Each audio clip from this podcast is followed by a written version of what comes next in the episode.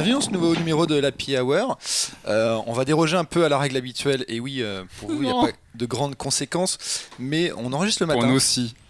Et donc, on n'aura pas nos canettes de houblon habituelles, on, est, on tourne aux pancakes et au jus de fruits. Smoothie, tout à fait. Autant Merci. dire qu'on est en train de faire un truc totalement hérétique, mais c'est pas grave. Et hipster. Et hipster. Voilà, Donc ça ne s'appelle plus Happy Hour, ça s'appelle Sleepy Hour. ou Happy. Hour. Happy Breakfast. L'Happy ou Breakfast, Happy et pourquoi Pancakes. Et parce qu'on accueille Laurent Molin, monsieur, euh, monsieur Chiffre, Merci, sur merci YouTube. de, de m'avoir invité. Bienvenue, ouais. J'espère Voilà. que Jean-Victor va pas s'endormir. euh, Ouais, ça va être compliqué. Que, On va, on va faire ce qu'on peut, mais Toujours avec les habitués. rien. Du coup, Alexandre, Marc et Jean-Victor aux manettes. Du coup, tu fais penser qu'on fait ça le matin à cause de Laurent, alors que c'est juste une question d'emploi du temps et qu'on est surchargé, voilà. Exactement. Et Parce que, n'oublions pas Mathieu, notre Kojak de la bande. Ah oui, je ça crois que- je attaque crois que direct. son- Le Télé Savalas du Ça fait podcast. 30 secondes. Merci. Voilà, une belle comme ça c'est fait, c'est bon. Et pourquoi on est surchargé Parce qu'en ce moment, c'est l'étrange festival. Exactement. Et d'ailleurs, je vous invite à y aller, même si au moment où vous entendrez euh, ce podcast, ce sera fini. Peut-être le mois prochain. Allez-y l'année prochaine. Voilà. Peut-être que le mois prochain, Jean-Victor nous racontera ses 54 films vus cette année. Non, bah non, je travaille maintenant, tu sais. Je suis devenu une personne raisonnable, je peux plus faire 50 films. Mais tu vas quand même nous parler, en plus Oh oui. de l'étrange festival, de jeux vidéo. Oh, c'est magnifique. Quelle en, plus, en introduction. plus, non seulement je vais parler de jeux vidéo, mais je vais faire une belle dédicace à notre présentateur, puisque je vais parler de l'un des chauves les plus célèbres de la planète. J'adore ce jeu. Voilà, on va parler du retour de Hitman, euh, de l'agent 47. Pas au cinéma. hein. Euh, non, alors oui, évidemment, si Malheureusement. souvent au cinéma, vous savez qu'il y a des films Hitman, mais si vous ne le saviez pas, c'est un jeu vidéo à la base qui est né au début des années 2000 et le but de Hitman euh, depuis le tout début, c'est d'être donc ce grand chauve charismatique qui a la Merci. particularité d'avoir un code barre tatoué derrière le crâne et dont le métier est un petit peu comme Mathieu, tueur à gage. Yeah. Et donc c'est un maître de l'infiltration, donc le but du jeu à chaque fois vous êtes largué dans un endroit, dans un quartier, dans une ville, etc. Et votre objectif c'est de trouver euh, la cible qu'on vous a affiliée et de l'éliminer de la façon la plus discrète possible. Alors la saga, il y a eu évidemment plein de jeux, on est au 5 ou 6e épisode, et euh, ils ont euh, refait un peu tout depuis zéro pour ce nouvel épisode qui déjà s'appelle Hitman, tout court comme c'est la tendance en ce moment avec les reboots, qui est très bien après pour repérer quel jeu et quel Tomb jeu, alors qu'ils ont tous le même nom, c'est très pratique. Euh, et donc bah, le principe n'a pas changé, mais on va dire qu'ils l'ont un petit peu upgradé et mis au goût du jour. Il faut savoir un truc déjà, le jeu a été publié de façon assez bizarre, c'est-à-dire que le jeu n'est pas entièrement sorti. Ils ont sorti euh, il y a six mois euh, pour le lancement un premier pack avec les missions de démarrage du jeu et le premier niveau qui se passe Cocorico à Paris. Et ensuite ils ont fait euh, des épisodes, c'est-à-dire que vous pouvez acheter les niveaux un par un, sachant que le deuxième qui est sorti se passe à Sapienza en Italie, le troisième se passait au Mexique et le dernier qui est sorti au mois d'août se passe en Thaïlande. Et euh, alors le, les mécaniques euh, sont toujours les mêmes, donc les, fans de la saga sont pas perdus. En gros, vous arrivez dans des, cartes immenses où vous pouvez passer dans toutes les maisons, tout ça. Et le but, c'est donc d'arriver à votre cible et de l'éliminer de la, façon la plus discrète. Et là où le jeu est hyper intéressant et renouvelle vachement le gameplay par rapport au précédent, c'est qu'en fait, vous avez ils ont vraiment un peu scripté le, game design et, euh, toute la façon de jouer, mais en gros, il y a énormément de façons d'arriver à vos fins. Vous pouvez, par exemple, sur le niveau Sapienza, vous devez tuer un monsieur qui est un peu un baron de la drogue, etc. Et pour ce faire, vous, en arrivant dans le niveau, vous croisez par exemple, là on, fait un peu vivre les stéréotypes italiens, vous croisez une nana qui est en train de crier à quelqu'un à une fenêtre et qui lui dit euh, Tu vas être en retard pour le premier jour à ton taf en tant que chef cuisinier. Et donc vous pouvez rentrer dans l'immeuble, aller dans la- l'appartement, prendre son costume de chef cuisinier et évidemment vous infiltrer sans que la nana, la nana vous croise parce qu'évidemment elle, elle va capter le- l'entourloupe. Et donc si vous faites ça, vous pouvez dans les cuisines et euh, mettre du poison dans les pâtes et le monsieur va manger les pâtes et va mourir ou alors vous pouvez mettre euh, Pas mal. de la mort au rat Ça par exemple. Quand, ce qui- quand Alexandre cuisine, quoi. Exactement. Il met de la mort au rat, Alexandre, comme Hitman. Exactement, dans les pancakes. Et si vous, mettez de la, si vous mettez de la rat, par exemple, le monsieur va aux toilettes et vous pouvez le rejoindre aux toilettes pour le tuer.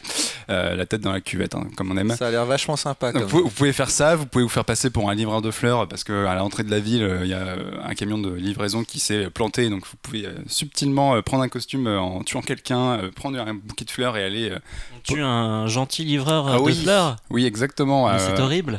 Oui, alors là où le jeu est quand même euh, intéressant, c'est qu'effectivement, euh, comme le souligne Alexandre, c'est mal de tuer des innocents, parce qu'a priori, les gens qu'on tue, il y a quand même une raison, euh, tout du moins, on, on pense. Et donc, le jeu, évidemment, faut être le plus discret possible. Si vous y allez comme des bourrins, genre par exemple le premier niveau qui se passe dans un manoir à Paris où il y a un défilé de mode, il y a plus de 500 personnes dans le niveau. Si vous tuez les 500 personnes, euh, concrètement, vous avez perdu, quoi. Le but, c'est évidemment de se faire euh, le plus discret possible. Euh, mais là où le jeu est vraiment bien foutu pour cette nouvelle itération de la saga, c'est que vraiment, ils ont poussé le concept à fond et les cartes sont immenses, c'est très vivant, il y a des personnages dans tous les sens, et ce qui est déjà assez difficile pour être discret. Et effectivement, il y a plein de façons de faire. Et d'ailleurs, c'est assez amusant de refaire les niveaux pour essayer de, trouver toutes les façons de désinguer les gens. Bah, après, vous pouvez y aller bêtement avec un couteau ou un flingue, mais c'est pas ce qu'il y a de plus drôle. Euh, et donc, du coup, chaque niveau qui sort tous les 2-3 mois euh, sont euh, sont une, une, belle variation de gameplay. À chaque fois, il y a plein plein de façons de faire les choses. Et euh, là où c'est encore intéressant pour les joueurs, c'est que vous pouvez y aller avec toutes les aides de base. Donc là, vous pouvez avoir une caméra qui permet de voir à travers les murs, vous pouvez avoir une petite carte dans un coin de l'écran qui vous permet de voir plus ou moins où sont les gens et les cibles, ou vous pouvez tout enlever et y aller à l'aveugle. Vous voyez juste votre personnage et ce qu'il voit devant lui. Et alors là, ça devient une tannée parce que du coup, il faut passer beaucoup de temps à, déjà pour, à savoir où est la cible. T'as essayé toi de jouer comme ça? C'est impossible. Enfin, moi personnellement, il euh, faut à peu près 10 heures à analyser tout le niveau. Déjà, quand tu le fais avec les aides, moi je mets une heure et demie à comprendre un peu comment ça marche. C'est peut-être aussi parce que je suis gogol, mais bon, bref. Mais euh, voilà, donc vous pouvez, que vous soyez euh, novice ou euh, un gros hardcore de la saga, il y a tout le monde trouvera son compte dans le jeu. Et euh, en plus, bah il y a, ce principe de niveau qui sort au fur et à mesure, sachant que les développeurs, pour pimenter un peu le truc, euh, pour, euh, encourager les gens à déjà acheter le jeu et, à suivre son développement, ils ont fait un petit truc qui est sympa, c'est des cibles temporaires où ils préviennent et disent tel jour sur telle carte, pendant deux heures, il y a une cible à tuer, vous avez juste sa photo. Et donc, bah, si vous arrivez à trouver la cible et à la tuer de la façon la plus discrète possible sans vous faire repérer, etc., vous gagnez plein de bonus. Sachant que, voilà, donc du coup, le jeu, euh, par rapport à ce mode de sortie, vous pouvez l'acheter avec le pack de démarrage et ensuite les niveaux que vous voulez, ou vous pouvez prendre un pack d'emblée qui coûte euh, 40 balles ou un peu moins si vous cherchez sur le marché gris, euh, qui permet d'avoir tout le jeu d'un seul coup et dès qu'il y a des nouveautés, vous les avez automatiquement. Et donc voilà, je me disais, comme Mathieu, à chaque fois qu'on parle de jeux vidéo, il est perdu, si on parle d'un chauffe, peut-être que ça lui parlera un peu plus. D'ailleurs, quand est-ce que tu te fais tatouer? Derrière le crâne Oui. Bah oui. Bientôt. Okay.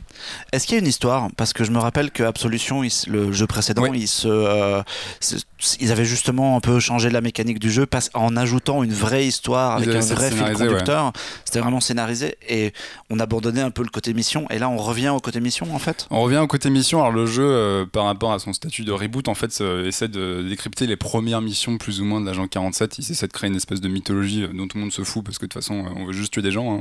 Hein. Mais effectivement, ouais, il y a un semblant d'histoire. En fait, à chaque fois que tu termines un niveau, t'as une espèce de cinématique toute pourrie avec un méchant russe qui parle comme ça et tout ça. Bon, bref, euh, sincèrement, enfin moi personnellement, ça ne m'intéresse absolument pas les cinématiques. Euh, J'arrive même plus à faire le lien. de l'histoire, Jean-Victor, il veut juste euh, désinguer les gens. Non mais enfin, en fait, tu passes tellement de temps à analyser les niveaux machin que quand tu termines un niveau au bout de 10 heures de jeu, euh, juste la cinématique qui arrive et qui doit faire un rappel avec la précédente, tu t'as oublié. ça, Tu, c'est- tu joues toi un peu, euh, Laurent? Euh, j'ai plus trop le temps de jouer, mais euh, j'ai joué par le passé. Hitman, j'ai jamais essayé. J'ai vu euh, le premier film, c'est tout ce que je connais d'Hitman, donc que c'est pas. pas ce le qu'il y a de deuxième plus glorieux. Non, j'ai pas vu Ah. le deuxième, mais euh, la bande-annonce Il est m'a suffi. mal. Mais non, non, je jouais euh, ouais, plus euh, jeux FIFA ou, euh, ou un petit peu euh, Assassin's Creed, enfin les classiques. euh, Bah, Assassin's Creed, quelque part, c'est Hitman en Bah, mode. quand tu euh, parlais effectivement du mode euh, je vais aller tuer des gens et il faut que je reste discret, etc., ça me rappelait euh, quelques. un peu Assassin's Creed où tu retrouves ce mode là. Donc, euh, mais non, je suis- j'ai, ouais, ça, ça prend trop de temps là, 10 heures pour. euh, Tu peux le faire plus vite avec les aides, hein, tu, mais. tu euh, peux passer les cinématiques a priori déjà. Ouais, mais en plus, voilà, là où le jeu est bien, c'est qu'effectivement, il y, a- il y a assez peu de niveaux au final, mais ils sont tellement grands, tellement riches et tellement bien foutus qu'on y passe un temps fou pour euh, trouver toutes les façons de tuer les gens, trouver les autres cibles, parce qu'il y a des missions parallèles pour évidemment euh, maintenir la durée de vie sur un niveau. Donc, Et donc, c'est très fouillé, très bien, très sympa, puis euh, voilà. au final, tu recommandes quand même. Il vaut mieux jouer aux jeux vidéo que voir le film? Euh, tu connais la réponse à cette question. En attendant, la- le prochain film qui adaptera donc le reboot du jeu vidéo, ce sera le reboot du film. Non, mais le pire, Ouais, c'est qu'il y a tu moyen de faire un super film avec euh, cette saga. Je, je serai- je postulerai au casting. ouais. Euh, très bien, merci Jean-Victor. Bah, de C'était rien, Mathieu. C'était une dédicace, j'espère que ça t'a plu. Merci. On, on va passer tout de suite à un sujet plus éthéré, euh, la bande dessinée. C'était juste pour dire éthéré en fait. Un sujet Euh, plus grave, plus Je sérieux. passe le micro à Marc, c'est très dur le matin de- d'enchaîner. Ouais, dur, hein. je, je voulais, je voulais parler un peu de BD parce que euh, c'est- Ça faisait longtemps. déjà ça faisait longtemps. Euh, c'est la rentrée littéraire et euh, on parle tout le temps de tout un tas de romans qui sortent et en fait il y a plein de BD qui sortent en même temps en, en septembre. Il y a plein- le- le- les éditeurs misent beaucoup sur, euh, sur cette période pour sortir des titres. Moi j'en ai retenu deux. Le premier c'est le tome 3 de l'éto- de l'étoile du désert, pardon. C'est écrit par euh, Desberg et dessiné par Labiano et c'est la... alors c'est un peu particulier, c'est en fait le préquel d'un diptyque qui s'appelait l'étoile du désert donc aussi et qui était sorti en 1996. Donc les mecs ils avaient fait deux tomes en 96, une, hist- une histoire courte. Ils sont passés à d'autres séries, puisque Desberg et Marini, ils ont notamment bossé sur euh, Rapace et Le Scorpion. Mm. Et ils avaient fait une super histoire très carrée où euh, un, un agent du gouvernement qui habite Washington voit sa femme et sa fille assassinées dans sa maison. Il part dans le Grand Ouest pour essayer de retrouver le coupable parce qu'il sait que le mec est reparti là-bas et il y a des mystères, il y a du retournement de situation. C'était vraiment une BD que moi j'avais vraiment kiffé à l'époque quand c'était sorti, avec un personnage très carré qui ressemble un peu à, à Sean Connery avec une barbe blanche, tout. C'était vraiment, vraiment super. Et là, ils, le, ils ont passé la main au niveau du dessin, donc c'est plus euh, Marini qui, dessine, c'est euh, Labiano. Et ils font un préquel. Et moi, bah, j'ai trouvé ça pas très bien en fait. C'est pas que c'est pas très bien, c'est que c'est c'est c'est vraiment très très différent de l'original. L'original, c'était vraiment un truc en deux tomes carrés, de l'action, euh, une fin, et on n'en parlait plus. Là, tu sens que ils ont en tête, ils se disent, voilà, le western c'est à la mode en ce moment. euh, Il y, a, euh, il y a Undertaker qui est sorti, il y a Mathieu Bonhomme qui a repris euh, Lucky Luke. euh, c'est- c'est- On en avait parlé dans un précédent Ouais, podcast. c'est un- c'est c'est assez vendeur et du coup tu sens que les mecs, plutôt que de refaire un diptyque carré, ils sont partis sur une saga. Donc du coup ça met mille ans à se mettre en place. Il y a des flashbacks, on sent qu'il y a des vagues connexions avec euh, l'univers de- des, des trucs précédents, puis ça se passe très très en arrière. Et moi ça m'a un peu déçu parce que je voulais un truc vraiment brutal et carré comme l'original et j'ai jamais retrouvé ça. Dans, dans- dans ce que tu racontes, ça me rappelle un peu l'intention qu'il y avait aussi sur 13, par exemple, de vouloir re- expliquer le passé de la saga ou de créer en tout cas plein de fils narratifs. Et tu te paumes un peu, et au bout d'un moment, tu perds l'efficacité des premiers volumes. Ouais, c'est ça, l'efficacité, elle est complètement à la ramasse. Là, on parle, ça, commence sur des choses qui n'ont rien à voir. On découvre des personnages et on se dit que peut-être ce seront eux. On fait connaissance avec Étoile du désert, qui est une indienne en fait, qui donne le titre à sa série et qui, n'apparaît pas dans les originaux. Elle est mentionnée on- pour une raison bien particulière. Et là, on part, il y a des rêves mystiques aussi, il y a euh, des Indiens qui font de la magie. Enfin, c'est vraiment une tonalité très très différente, un très très différent. Je trouve que euh, Labiano, il s'en sort quand même la- largement moins bien que Marini en plus sur le dessin. Donc voilà, c'est, je comprends la volonté de- de Dargo de, de sortir une série western, de tenter sa chance là-dedans et de faire face un peu à la concurrence et de tenter une histoire. Et à la fin, on se doute que les morceaux vont se recoller et que ça va rejoindre euh, le, le diptyque de 96. Mais moi, je suis passé à côté. Mais on sait combien de y aura Non, ça n'a pas été annoncé. Ça n'a pas été annoncé. Parce que c'est Mais- marrant, c'est que la manière dont, on parle, en fait, on a l'impression que c'est un truc un peu opportuniste et ils se sont dit, tiens, ça fait 20 ans, c'est un peu culte. euh. Moi, c'est un peu, c'est un, un peu l'idée que j'en ai, c'est qu'effectivement, ça, ça, ça semble un peu opportuniste parce que tu sens qu'ils ont vraiment envie de prendre leur temps et que la mise en route, si ça, j'imagine que si ça se vend bien, ils vont prendre leur temps pour raconter toute l'histoire jusqu'à se reconnecter. C'est, c'est, euh, c'est, c'est quelques années auparavant et euh, il y a vraiment un potentiel pour faire un- une saga très longue en fait. Vaut mieux, vaut mieux lire les deux premiers volumes qui sont. euh, Ah, faut lire les, faut lire les deux premiers volumes. Je pense qu'en plus ils ont été réédités Ouais, à l'occasion, ils sont retrouvables facilement, ils sont même vendus euh, en un seul maintenant. Donc c'est c'est le- le- l'original de de l'étoile du désert, c'était vraiment super bien. Le tome 3, bon, par contre, voilà, si vous sachez que si vous commencez par le tome 3, puisque en fait c'est le tome 0, hein, c'est un peu compl- c'est comme Happy Hour, la numérotation est chelou. Euh, Ils étaient peut-être bourrés eux aussi. ils étaient peut-être le tome 3 est un préquel, donc du coup si vous commencez par le tome 3 et que vous vous dites ouais c'est pas trop mal, ben sachez que ça mène à un truc qui sera mortel à la fin Ok. Donc Mais qui existe depuis 20 ans. et qui existe depuis 20 ans. Voilà. c'est la déception de la rentrée. C'est la déception. Ouais, Oh, po, oui, c'est un po, peu la déception. Moi, je tranche, hein, je suis là ouais. pour trancher. si. Qui a l'esprit. Je suis passé à côté, coup, moi euh, ça m'a pas, Mais ça m'a pas peut-être as-tu un- une autre, une autre bande dessinée à nous es le présenter. roi des transitions ce matin. Oh là là, Mathieu Ah ouais. extraordinaire. Je plonge dans l'optimisme. Alors ouais, ça tombe bien. J'ai lu deux BD et j'en ai lu une Waouh. boaf et l'autre vraiment super. Et euh, l'autre s'appelle Ravage. C'est écrit par Jean-David Morvan et, et c'est dessiné par Ray Macuti.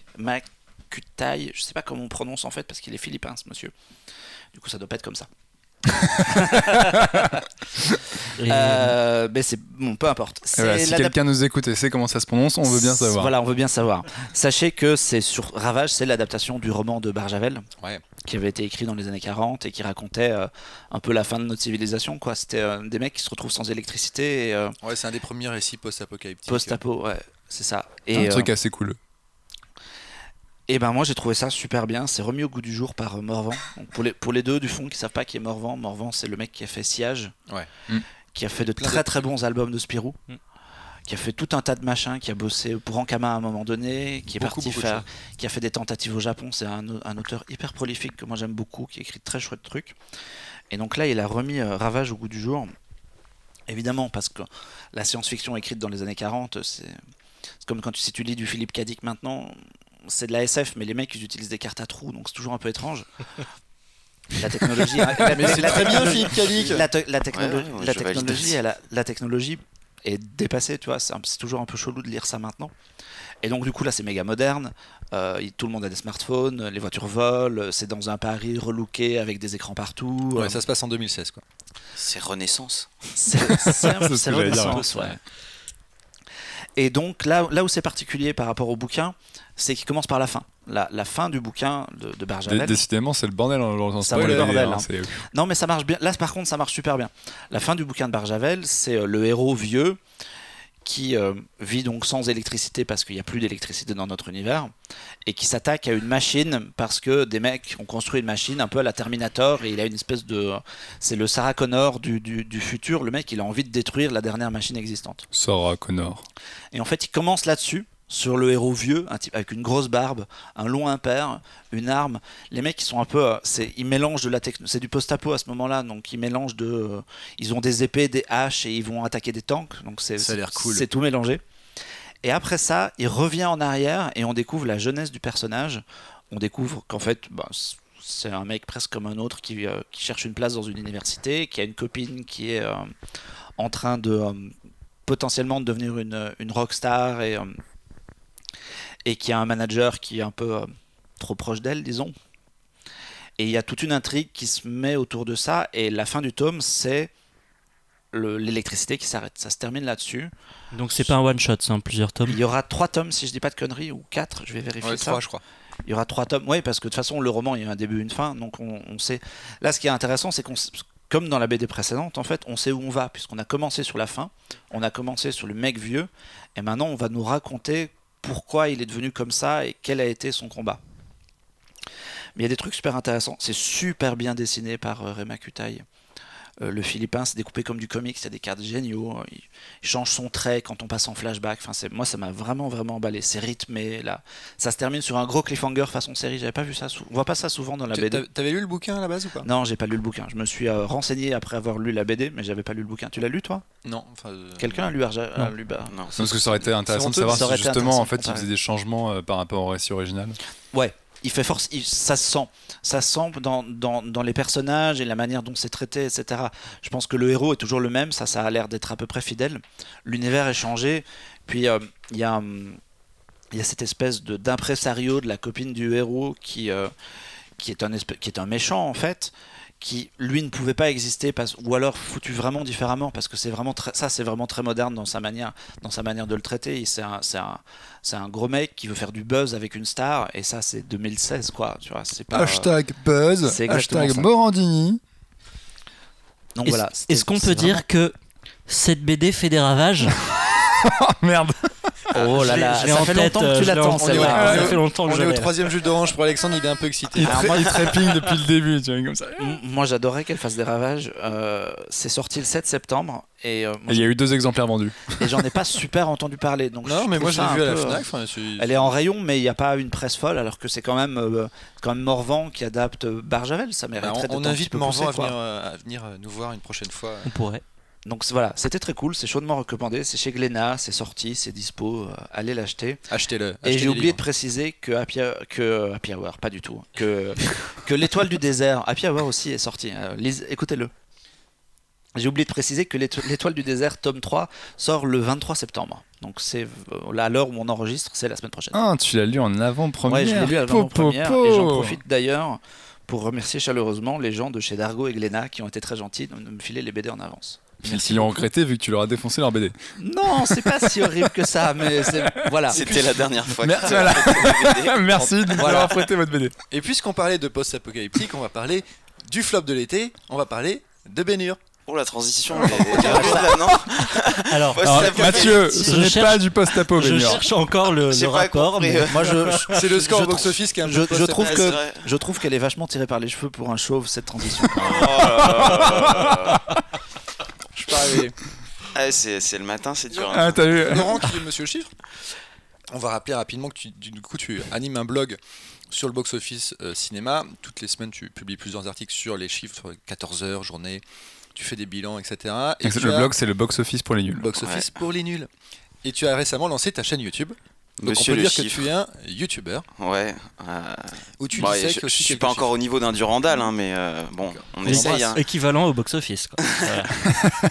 Et tu voulais nous parler, on va, on va parler peut-être un peu plus de, de- du box-office en général, mais tu voulais nous parler du, du succès retentissant du, de Bénur. En Est-ce fait, que ouais, je voulais quelqu'un l'a savoir vu si quel- voilà, c'est- je voulais vous demander qui l'avait vu déjà. Non, merci. non, non, pas du non, tout, non. non, Non. Bon, je- Alors, faut Ah. poser une autre question, c'est qui avait envie de voir Bénur? Pas du tout. Voilà. Ah, merci. Moi, un peu, je pense qu'avec des moi. bières, ça peut être rigolo. Alors moi je l'ai vu. J'avais pas obligatoirement envie de le voir. Un petit peu Sobre. quand même. Je pense qu'il y avait un Alors, petit première question, pourquoi? Alors pourquoi? Bah Parce que je sentais le film tout seul dans les salles et ça m'a fait de la peine. Et euh, non, parce que, enfin, je pense qu'il y a un petit côté euh, nostalgie. J'aime bien le genre et euh, il y en a pas tous les tous les quatre matins qui, euh, Le qui peplum.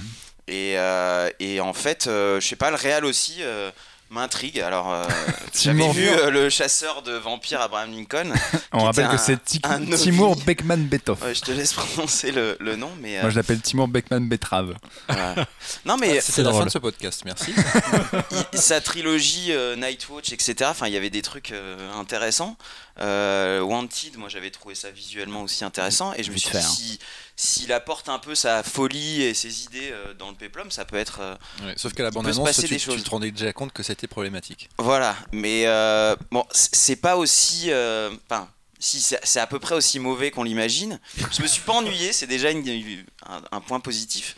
Mais euh, après voilà, le film, enfin, il est pas super intéressant. Le but c'était pas vraiment de parler du film, surtout s'il l'avait pas vu, mais mais globalement voilà, c'est assez mal fait. Il y a, ça manque de moyens. Il y a Morgan Freeman qui a des dreadlocks. Et bah, ça c'est intéressant parce que dans la bande-annonce, je pense qu'on s'est tous dit euh, what the fuck. Et puis bah quand il arrive dans le film, tu te dis what the fuck toujours. je t'ai toujours pas fait à, à son look en fait. Tout le film tu bloques, tu te dis mais c'est pas possible. Donc euh, tu t'habitues pas. Mais voilà, les acteurs sont pas charismatiques. euh, Av- Avant de revenir sur le box-office, moi j'avais juste une question. Est-ce que euh, c'est un fi- Est-ce que c'est un film qu'on peut regarder avec des potes, des bières et on se marre si on est un peu bourré devant? Ou c'est un Bah, peu chiant? c'est pas chiant, mais tu vas pas non plus te marrer. C'est pas la grosse Est-ce qu'on peut faire déconne. un, un diptyque en une soirée, voir God of Egypt et euh, Bénir?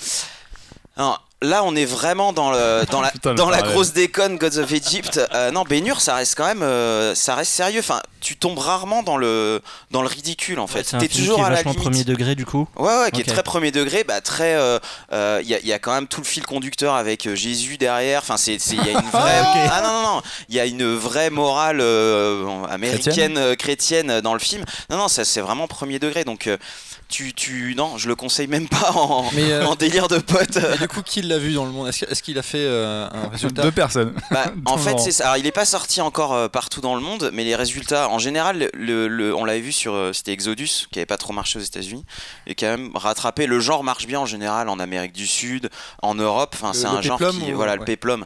Et, euh, et là, non, en fait, c'est catastrophique partout. C'est ça qui est assez incroyable, c'est que le, le film ne se rattrape pas à l'international. Et, et il sort dans l'indifférence la plus totale partout, et en France. Et euh, c'est pour ça que je voulais en parler, en fait, parce que c'est bah, au-delà du fait que ce soit un- une grosse production qui, qui marche pas, euh, ça reste un remake d'un film qui a fait Ouais. euh, à l'époque, je crois, plus de 13 millions d'entrées quand même. Mm. Euh, donc c'est, enfin, tout le monde a vu euh, Bénur, je pense.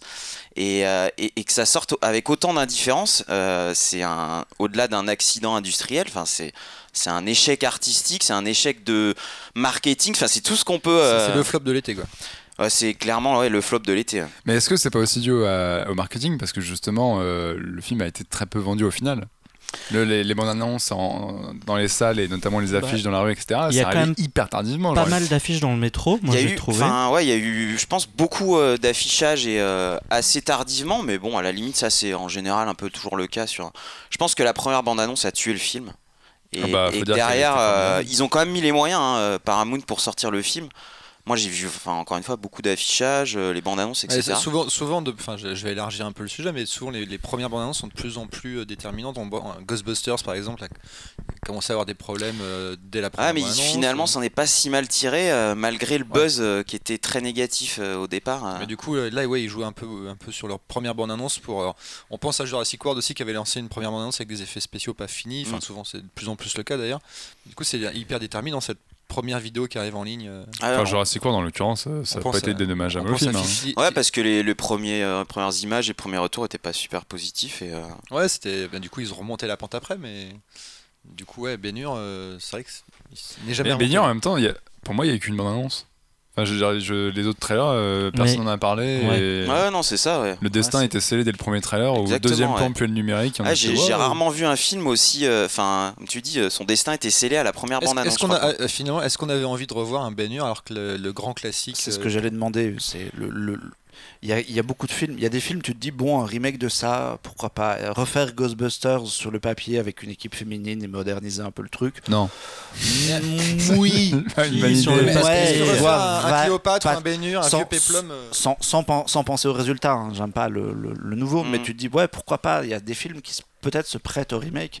Là, Bénur, c'est un, c'est un grand classique intemporel, c'est génial de bout en bout. Et puis en plus, c'est un film qui a eu 12 Oscars ou un truc comme Ouais, ça. à enfin, c'est- Est-ce qu'on aurait envie de revoir un Autant n'emporte le vent euh, Non. avec, ah, avec non, une c'est pas, facture voilà, moderne c'est pareil.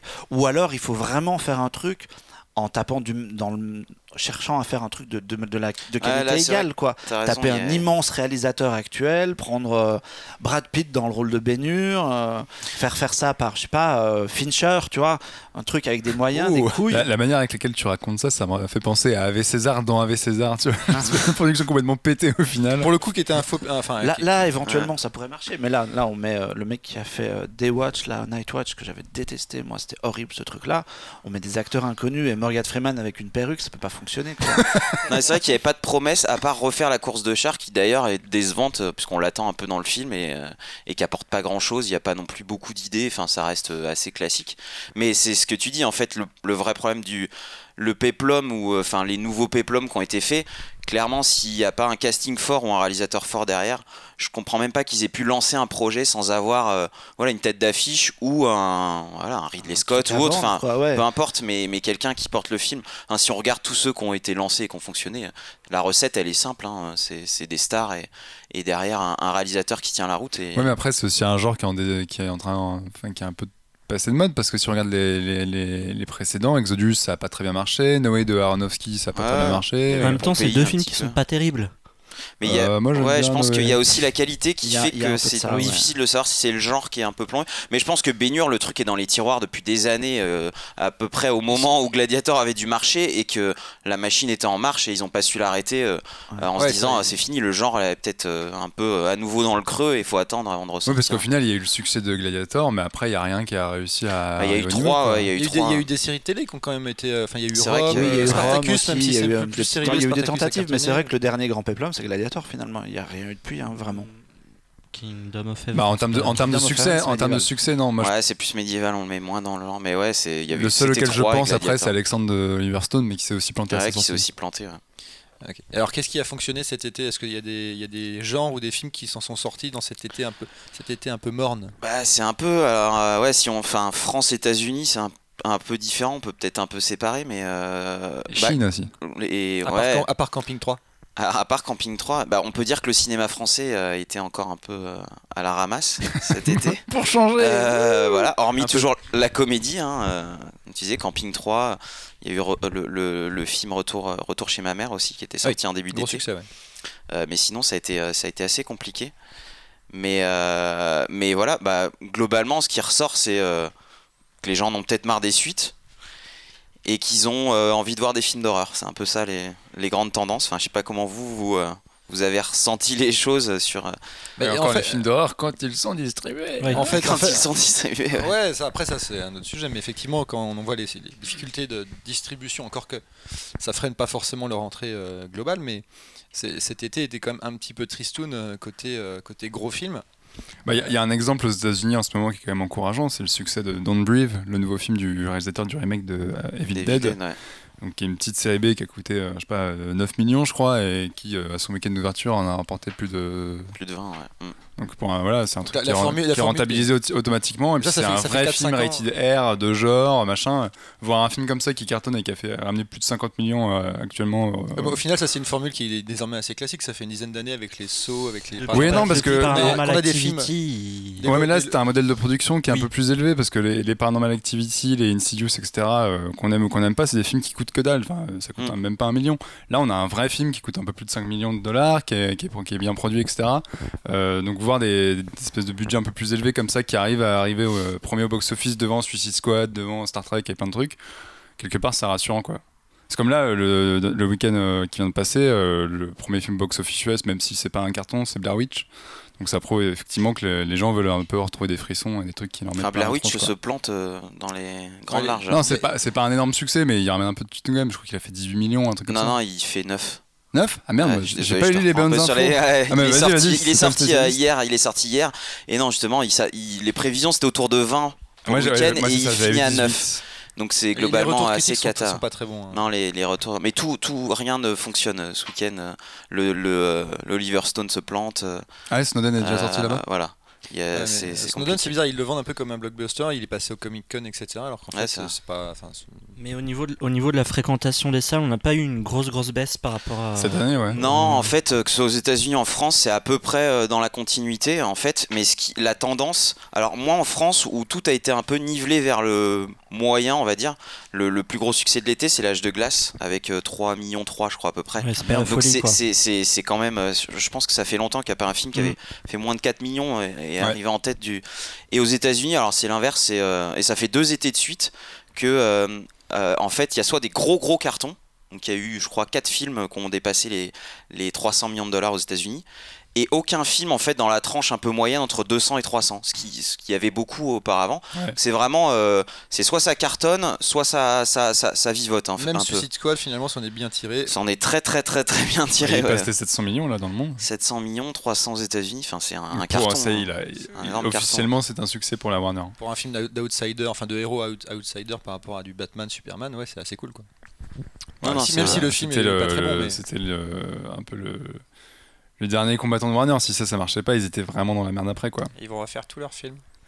Oh, oh, oh. Euh, super, qu'est-ce qu'on attend pour la fin d'année euh, Est-ce qu'on a des films qu'on attend un peu? Pas spécialement. Enfin, si. Menteur. le- moi, le seul truc. Bah, il y a Star Wars, mais Non, euh, c'est même pas, une pas grosse, une grosse attente. Sinon, pour moi, la grosse attente, c'est Vaiana, c'est le Disney. C'est pour Ouais. moi, Ouais, c'est Moana, vraiment ouais. très grosse Star, attente de Star cette Wars, année. Vaiana, La La Land. La La Land, Le ouais. Villeneuve. Enfin, moi, le Villeneuve, j'attends pas mal. Arrival. Ouais, qui le sera film, montré au Comic Ouais. Con à moi, Paris. je suis très intrigué Euh, par Snowden aussi, qui sort euh, bientôt, je crois. Non, moi, c'est La La, La La Land et euh, Hacksaw Ridge de Mel Gibson. Ah Ouais, oui, je le sais, Mel Gibson, c'est vrai que ouais, il y a- Surtout qu'il a des très très bons retours et euh, moi, le trailer, euh, je le trouve assez fou. Donc, euh, Et Victoria? Victoria. on, Oh, merde on parlait pas de l'autre avant Victoria Euh, non, j'avais envie de parler de Victoria d'abord.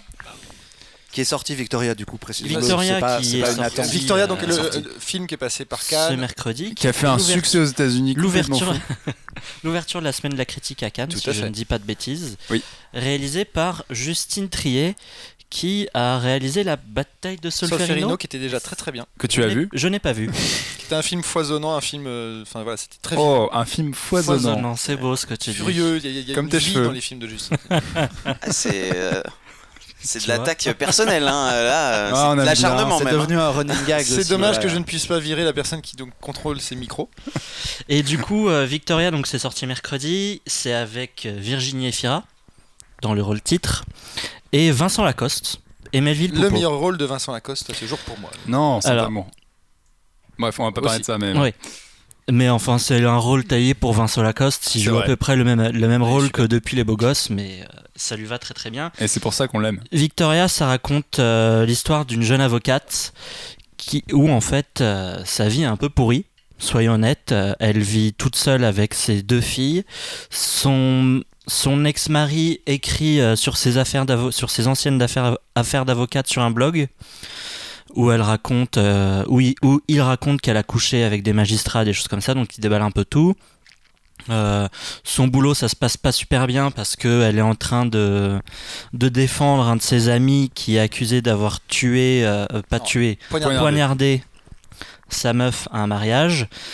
Et elle est à moitié dépressive, elle boit un peu elle pas mal, elle est complètement dépressive. euh, elle se tape des mecs sans vraiment avoir de d'envie ni de plaisir. Et voilà, donc c'est un film pas super joyeux finalement. une comédie. Non, c'est une comédie douce amère. C'est un truc un peu. euh, C'est un- cynique, mais ouais. c'est extrêmement euh, vivant.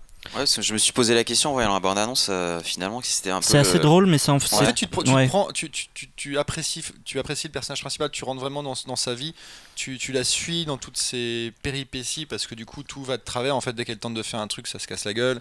Euh, dès qu'elle rencontre quelqu'un, elle sait plus comment euh, interagir avec. Et en fait, c'est très touchant et c'est un vrai portrait de, de, de femme et c'est un vrai portrait de, enfin c'est un vrai personnage et, et, euh, On a un petit peu plus finalement, enfin même s'il y a un film, même s'il y a une histoire derrière, c'est quand même pas mal de petites scénettes autour de sa vie. C'est un petit peu ce qui m'a dérangé. J'aurais peut-être aimé plus une histoire un peu plus euh, globale, même si là on voit quand même une, évo- une évolution du personnage. Mais moi, ce qui m'a vraiment, euh, enfin pourquoi j'ai adoré le film, c'est vraiment que Virginie Efira, elle est elle est elle- incroyable. son- C'est son meilleur rôle. C'est son meilleur rôle. Elle Toi, dévoile toute sa palette euh, d'actrices. euh. Si, si, non, moi j'ai adoré le film. Euh, ce qui est hallucinant, c'est que j'ai moins aimé son précédent film, La Virginie Efira, qui était euh, le film avec Jean Dujardin. Le Que je n'ai pas Ah vu. oui, un, homme, à la hauteur, ouais, Un c'était homme à hauteur qui était quand même très J'avais arrêté au bout de 20 minutes, ouais, c'était Et, euh, et non, non, Virginie, Virginie Efira, elle, elle- elle prend vraiment un. un- Un tournant. Ah oui. Oui, merci. Ouais. Tout à fait. C'est ça. Et non, non, mais elle se, elle se révèle vraiment. Elle avait fait des, des films euh, plutôt sympas avant, mais là, pour le coup, c'est une vraie révélation. Ouais, ouais. Et, euh, et moi, ça m'a fait penser typiquement le type de comédie qu'on aurait pu voir arriver des États-Unis, un peu à la Judah Pato, avec un truc très comique, mais euh, un peu triste aussi, et puis euh, pas mal de. Il y a un peu de C'est ça, hyper ouais. réaliste. Et, euh, et ça me faisait penser un peu à un pilote de, de série télé. Genre, j'adorerais voir euh, d'autres épisodes. Genre Love, un peu Love, tu vois. Ouais, T'as vu la série euh, Non. T'as pas vu Love? Non, Non, mais dommage, Netflix, bien. ils sortent beaucoup de trucs, hein, faut vrai. quand même suivre. Mais, Ah oui, c'est euh, vrai que je pensais à ça aussi. Tu vois, ça m'a fait un peu penser à Love, mais en version euh, deux heures, quoi. Mais euh, foncez voir, voilà, à côté des, des grosses, euh, des gros films qui sortent et qui sont pas toujours très réussis, allez voir les petits films français. euh, Mais toi, Jean-Victor. Ah, moi j'ai j'ai adoré Victoria, la vie d'une trentenaire dépressive, c'est vraiment super, je trouve ça génial. euh. Ah, voilà, non, Sujet bon. suivant. Non, c'était non mais en, en fait là où je suis pas très d'accord avec vous, je trouve que Virginie Fira et Vincent Lacoste effectivement ils sont bons. Le problème c'est que je trouve que le film n'arrive pas à avoir un écho un peu plus général. C'est- c'est- le film est un peu dans sa bulle et je trouve que contrairement au film d'Apato, c'est là où je, je suis pas d'accord avec les comparaisons. Un Pato il arrive toujours à faire à, à en tirer quelque chose d'assez universel dans lequel tout le monde peut se, re- se retrouver. Là c'est quand même la vie d'une nana euh, qui fout un peu sa vie en l'air elle-même aussi et et je sais pas, en fait, je trouve que c'est un peu un film. Enfin, moi, j'ai trouvé ça hyper nombriliste, en fait. Je trouve que Ah, c'est- assez difficile de s'y retrouver, quoi. T'es trop jeune. Euh, mais non, non, mais c'est un portrait. Non, mais c'est un portrait de femme. Enfin, c'est un portrait. euh, tout le reste autour ne- n'est quasiment pas abordé. D'ailleurs, elle a deux enfants euh, qui sont plutôt des, des, des boulets dans le film. Enfin, elle Ouais. essaie de les caser à droite à gauche. Et ce qui est euh, sympa pour une fois, c'est que justement, on tente pas de parler de tout. Elle s'est vraiment concentrée sur elle. C'est vraiment, on la voit avancer, on la voit tomber, se relever à chaque fois. Et, et c'est, euh, moi, j'ai trouvé ça inspiré. hyper touchant. C'est beau. Mais du coup, je T'es suis pas sensible au portrait de femme, Jean-Victor Si, mais pas là. peut-être plus dans la cible trentenaire. Non, Fais moi attention, j'ai. sois pas dans la cible de Jean-Victor, parce que euh, ça va. Bah, Hitman. C'est plutôt lui qui va me flinguer. J'ai trouvé ça vraiment bien en fait. Merci. C'est simple. Disais- Ça apparaît à la trentenaire avocate qui Voilà, c'est ça. Non, mais euh, je suis, je suis un peu d'accord avec toi dans le fait que c'est pas universel, c'est vraiment une seule personne. Mais moi, ça m'a pas spécialement dérangé, parce que euh, même si on s'identifie pas au personnage de Virginie Fira, on s'attache à elle. Ouais. Parce qu'elle est quand même, finalement, euh, je pense aussi que c'est dû à l'actrice qui est extrêmement sympathique. Du Donc coup, là, elle on- s'investit vraiment. Ah, mais elle, pour euh, le coup, elle porte le- vraiment le film. Ouais. quoi. Voilà. Et Vincent Lacoste, parce que bon, tu disais, il, il est, enfin, il avait l'air d'être un peu différent, enfin, dans la bande-annonce, l'impression Moi, je qu'il est un trouve peu dans un autre registre. Parce que moi, moi, clairement, je, je- enfin, il fait partie des arguments pour que j'aille pas voir le film. Je me dis, Moi, le, vo- le voir toujours faire euh, l'ado attardé. euh, Non, pour le coup, il, a, il a- il prend un peu plus d'épaisseur que Il d'habitude. change un petit peu dans le registre. C'est Il, vrai qu'il il est un peu plus creusé que d'habitude. Il a est une un belle année avec. Jean-Victor a raison, il a une belle année avec Saint-Amour et ça, il prend vraiment plus de, de, euh, d'épaisseur, de, de maturité quelque part. Et, euh, mais en, tout en gardant son aspect juvénile, et c'est ouais, ça qui est il, rigolo. change, parce il que- change pas complètement de registre non plus. hein. Ça reste dans- quand même un rôle taillé pour lui. Dans le film, moins euh, gratos que d'habitude, quoi. Oui, Ouais, non, mais ce qui est sympa Le dans le film, c'est qu'en fait, elle, intéressant. elle, elle le croise, c'est un ancien client à elle, euh, elle l'a défendu sur une affaire, et qu'en fait, le côté juvénile, mais euh, presque adulte du, de, de Vincent Lacoste euh, est parfait pour ça, parce qu'elle sait pas comment l'aborder, elle sait pas si elle doit l'aborder comme un vrai adulte ou lui demander de garder ses gosses comme un babysitter. Et du coup, euh, l'ambiguïté est vachement sympa pour euh, continuer à, à perdre un peu le personnage principal. euh. 35 000 entrées, premier du box-office cette semaine. C'est vrai Voilà. Ah, ça, il a pris la, la tête des, des nouveautés. Donc, euh, Eh ben, On a dit bonne qu'on faisait un nouvelle. jingle à chaque fois que tu parlais de box-office. Parce que bon, quand même, euh, le film, c'est quand même rare qu'on apprécie des films français. Tout à fait. En même temps, on en Donc, voit après- pas, on en après voit pas Camping 3, beaucoup. On n'en voit pas beaucoup, c'est vrai, mais bon, en même Mais, temps. euh, Euh, D'ailleurs, j'en profite. euh, Il y a Max et Léon, le film du, du Palmacho, qui sort dans quelques semaines. Ouais, quelques semaines. On en parlera peut-être dans un autre podcast, mais c'est pareil, c'est une vraie bonne comédie française à, à aller voir. Voilà. Ou Brise de Nice 3. Oui, mais ça, on en parlera Ah, quand ça, on on fera une, on fera une on émission parler. spéciale avec Alex qui parlera en une heure et demie. J'ai sur le surf. Et on va parler euh, d'un autre, d'une autre grande réussite. Qui est-ce qui veut parler de On va parler cinéma, enfin, pour de vrai. Ah. Qui va aborder le prochain sujet? C'est quoi le prochain sujet C'est euh, Kubo Kubo. Kubo, Ah, Kubo, Kubo. Kubo, Kubo, Kubo, c'est le Laika. nouveau film des petits génies des studios Laika qui ont fait Coraline, euh, Paranorman et les Box Trolls. Tout à fait. Ça a été réalisé par Travis Knight, si je ne dis pas de bêtises. Ouais. Qui est le créateur qui est le du studio. créateur du c'est son premier son film en tant que réalisateur. Euh, ça sort mercredi, là, 21 Le 20. septembre. Ouais. Et soyons honnêtes, c'est quand même un des meilleurs films de l'année. It's un masterpiece. C'est un chef-d'œuvre. Ah, C'est vraiment Ah oui, incroyable. vraiment. Ah oui, C'est un film pour les gosses. C'est toi. Bah, le- justement, Ah, pas tant que ça. Pas tant que ça. Euh, du coup, Marc, qu'est-ce que ça raconte, euh, Kubo Fais-le- fais-le pitch. Alors, Allez, bim. alors, il, est, il est galère à pitcher. Dit-il donc, dans- euh, sur- je- sur il le est Il est pas- non, il est pas si galère que ça à pitcher. C'est euh, ça, ça, ça commence par l'histoire d'un d'un garçon qui vit, bon, qui vit avec sa mère dans une grotte aux abords d'un Wow. village au pendant le Japon médiéval. Tous les jours, il, il descend dans le village, il va raconter des histoires en donnant vie à des origamis.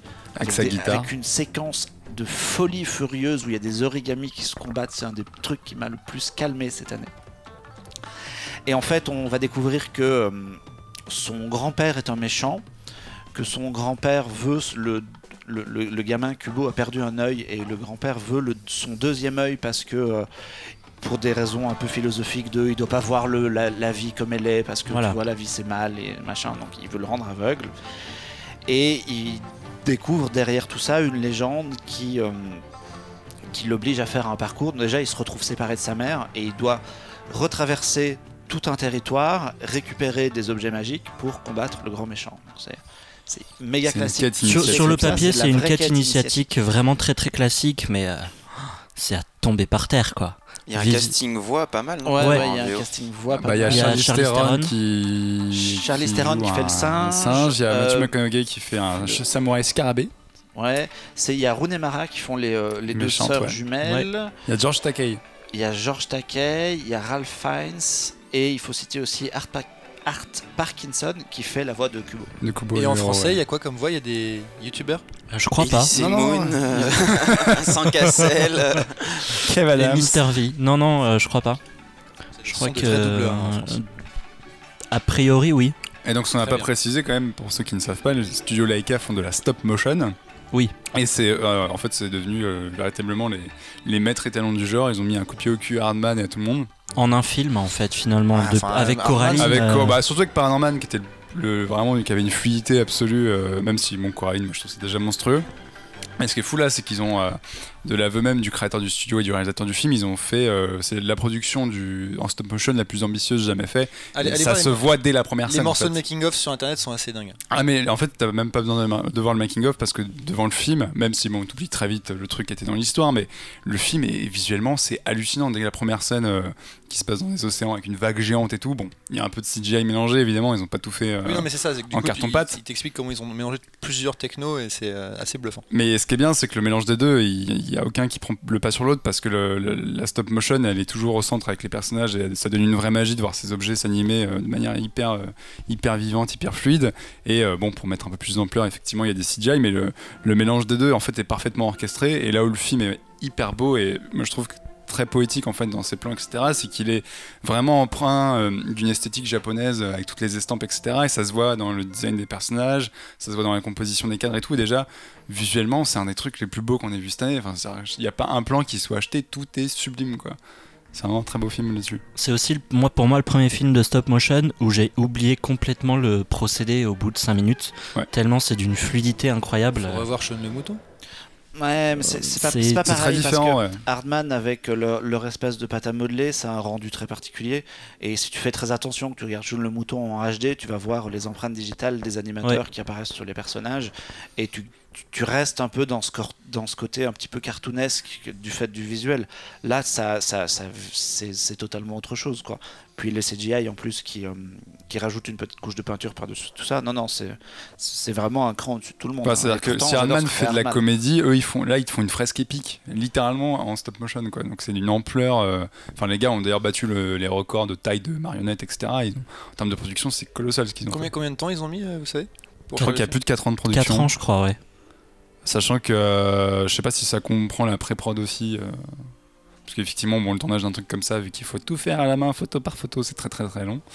Mais je Bah, crois que les, les temps de prod sont monstrueux. Pour un. Hardman, euh, c'est 2 ans de tournage à peu près. Hmm. Donc là, je pense que ça doit être, euh, ça doit tourner un peu plus autour de 3 ans vu le, vu la machine, mais euh, Puis ce qu'on n'a pas dit, c'est que le film est aussi hyper intelligent et assez humble vis-à-vis de ça, parce que le, le simple fait que le personnage de, de Kubo soit narrateur et mette en scène des origamis, en fait, c'est simplement Laika qui revient aux origines de la stop motion en rendant hommage aux premières formes euh, du genre et même euh, qui revient aux, origines de la narration parce que bah, finalement les, premiers conteurs euh, de ces époques-là, même on peut remonter plus loin, bah, c'est la, base quelque part du cinéma. Et en fait il y a toute une parabole sur la sur le, le fait de compter des histoires et en quoi c'est quelque chose de vital. Ça l'est littéralement pour le personnage de Kubo parce que l'histoire qui compte quelque part va l'aider dans son parcours. Et enfin en termes d'écriture, voilà, il y a tout un truc là-dessus sur le, la puissance des histoires, mais qui, enfin moi que je trouve assez dévastateur quoi. Et il n'y a pas une, la musique, la bande son, non? Tu t'avais Ouais, l'air inspiré ouais, tout à l'heure, non? Euh, la bande son de Dario, euh, Dario Marianelli, Marianelli. le trop rare Dario Ma- Marianelli, qui est pas très connu en fait dans les, dans les compositeurs euh, qui bossent parfois à Hollywood. Euh, un de ses faits d'armes les plus connus, c'était la BO de V pour Vendetta, dont le thème final avait été repris sur un trailer de Interstellar et complètement repompé sur les balances de euh, Les Animaux Fantastiques. Et qui est aussi le compositeur attitré ou presque de Joe Wright, puisqu'il avait fait Anna Karenine, Excellent, euh, ouais. le, le soliste, et, et voilà. Il avait pas fait son dernier film, Joe? Ah non, Joe, c'était Powell, pardon. Ouais. Et euh, ouais, ouais, ouais, en fait, la musique, bah, ça fait plaisir dans, les, dans le carcan hollywoodien euh, actuel de voir un compositeur qui refait des trucs très mélodiques, euh, où il a euh, utilisé une pétée d'instruments parce qu'il utilise vraiment des, des sitars, des trucs japonais, etc. Et la, la musique est vraiment virevoltante et euh, tu te la sens, enfin, Foisonnante. Euh, Foisonnante, virevoltante. Ça passe à chaque fois, ça absolument. foisonnante. ça Comme tes cheveux, hein, je vais pas le rater non plus à chaque fois. Merci. Et, euh, et même à, à écouter à côté du film, c'est un plaisir parce qu'elle est, elle est vraiment euh, hyper soignée. Quoi. Un, un film pour les grands et les petits alors. Ouais. Et bah, à propos de la musique, il faut aussi citer qu'il y a une putain de reprise de, Des Beatles, de Ouais. George Harrison, When My Guitar Gently Sleeps, par, par Regina Spektor. Ouais. À la fin, justement, avec des sonorités euh, avec des- japonaises et c'est tout. vraiment de la folie. Je crois que le film est sorti aux États-Unis. si je dis Ouais, pas le bêtises. il a pas sorti- très bien et marché. il se plante un peu et en fait euh, je pense Mais que- leurs films ont jamais très très bien je marché. pense que le plus. film a un peu le cul entre deux chaises beaucoup plus que les box rolls qui étaient vraiment pour les enfants et même Ouais, Paranorman Là, c'est plus euh, adulte. là c'est vrai c'est c'est un peu. pas vraiment enfin je pense pas que les adultes s'identifient vraiment au film Ouais. parce que un- ils voient un truc de stop motion euh, pour les Enfin, enfants de prime abord, ouais. et les enfants enfin moi je un tout petit je trouve Ça a l'air que assez c'est- sombre un peu. c'est quand même assez glauque pour un Ouais, petit. t'emmènes pas un tout tout petit. c'est un peu le cul entre deux 5 en face. chaises Oui, et, mais ça, c'est euh, passé après. et finalement, euh, le film se plante aux États-Unis et je crois qu'il est sorti en Grande-Bretagne, en Irlande, et se plante aussi là-bas. Est-ce qu'il n'y aurait pas un petit souci de marketing Bah, en fait, euh, Ouais, C'est, enfin, du coup, j'ai regardé avant euh, les chiffres. J'ai pas vu le film, mais La attention, instant, instant chiffre. Instant chiffre. Et euh, en fait, enfin, il se plante, il fait les mêmes résultats que bah, ses prédécesseurs en fait. Ouais. Donc, je pense pas qu'il se plante, je pense qu'il est euh, au maximum de la capacité du, enfin, du genre entre guillemets. Mais Et ce comme sont tu tous dis, s'adresse. euh, après les budgets, enfin, il a coûté euh, Il a 60 coûté, 60, il a je crois. coûté ouais. 60, Mais il c'est a même- coûté même prix que les 60 autres. et il a, il a Ouais, rapporté à peu près 50 c'est- déjà, si je crois. Si je- Il a rapporté, ouais, il va finir à 45 euh, aux États-Unis. euh, Oui, donc euh, avec, mais euh, euh, avec euh, donc c'est pas catastrophique parce qu'il y avait eu le, les pirates là. euh, Ouais. De La Hardman, dernière, qui avait fait un- peu moins, euh, donc euh, c'est c'est dans les C'est dans la lignée des, des autres. hein, Bon, c'est- il, je pense il que- ira peut-être chercher un prix en fin d'année ou un Oscar. Ou Oui, il sera, ça bah, il sera au moins nommé à l'Oscar du meilleur film d'animation, je suppose. Sachant qu'ils les, ont- ils les ont jamais eu. hein, donc, euh, En même en nomination? Si, mais je crois Oui, que oui. Coraline, euh, Paranormal et encore moins les Box Trolls. Bah là, de toute façon, passé, euh, euh, il y, a- il y a les deux Disney, il y aura les deux Disney en face, donc ça va être toujours, ça va être un vrai, peu oui, compliqué, mais euh, au moins Zootopie, il il est sera pas nommé. Quoi. passé cette année Non. Non, il est sorti. Ah non, il est sorti cette année. C'est début d'année. C'est Ouais, début d'année. Ouais, mais est-ce qu'il est passé aux Oscars cette année Non, non, il, Non, non, il il sort non, il il sort sort en ouais, 2016. ouais. Oui, et puis il y a Moana et il y a euh, Le Monde de Dory qui sera de toute façon nommé. Mais justement, le parallèle avec Pixar est hyper intéressant, et notamment sur la question de la cible du film, Ouais. parce que pour moi, euh, en fait, euh, en rendant à César ce qui lui appartient, du moins à Basile, un de, de nos rédacteurs de Club qui nous avait dit il y a quelques années, ces mecs-là, c'est les futurs Pixar, et en fait, c'est vrai qu'ils ont ce truc-là de parler à toutes les générations. Alors peut-être moins tout petit parce qu'ils font des films, pas les Box Trolls, mais leur premier film était assez noir, Coraline assez est gothique. quand même assez sombre. ouais. Même Paranorman, qui Ouais. rendait en plus ouvertement hommage aux films de- à certains films d'horreur.